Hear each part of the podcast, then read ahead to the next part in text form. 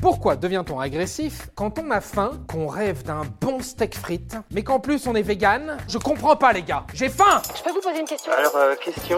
Une seule question Quelle étrange question. Vous avez des questions? C'est l'occasion de mourir moins.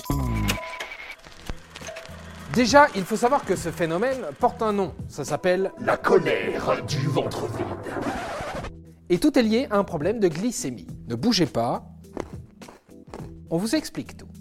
Voilà le contexte. Il est midi, votre petit déjeuner commence à dater un tout petit peu et ça plaît pas vraiment à votre estomac. Il est à court de glucose, autrement dit de sucre, qui est un des carburants essentiels de votre cerveau.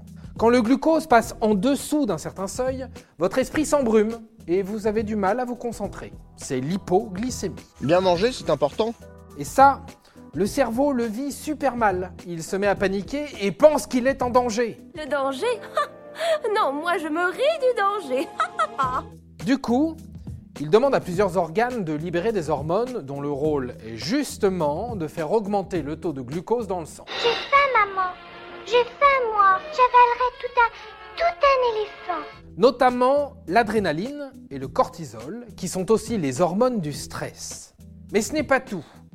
La faim est aussi stimulée par une substance chimique naturelle qui se nomme le neuropeptide Y. C'est aussi elle qui est en charge de provoquer l'agressivité.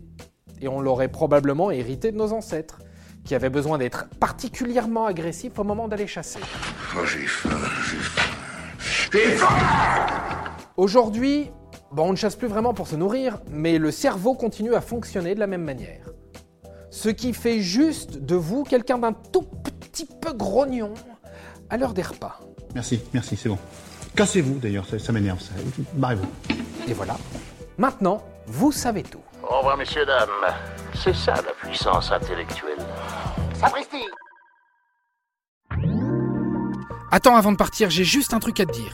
Viens découvrir notre podcast Sexo, la question Q.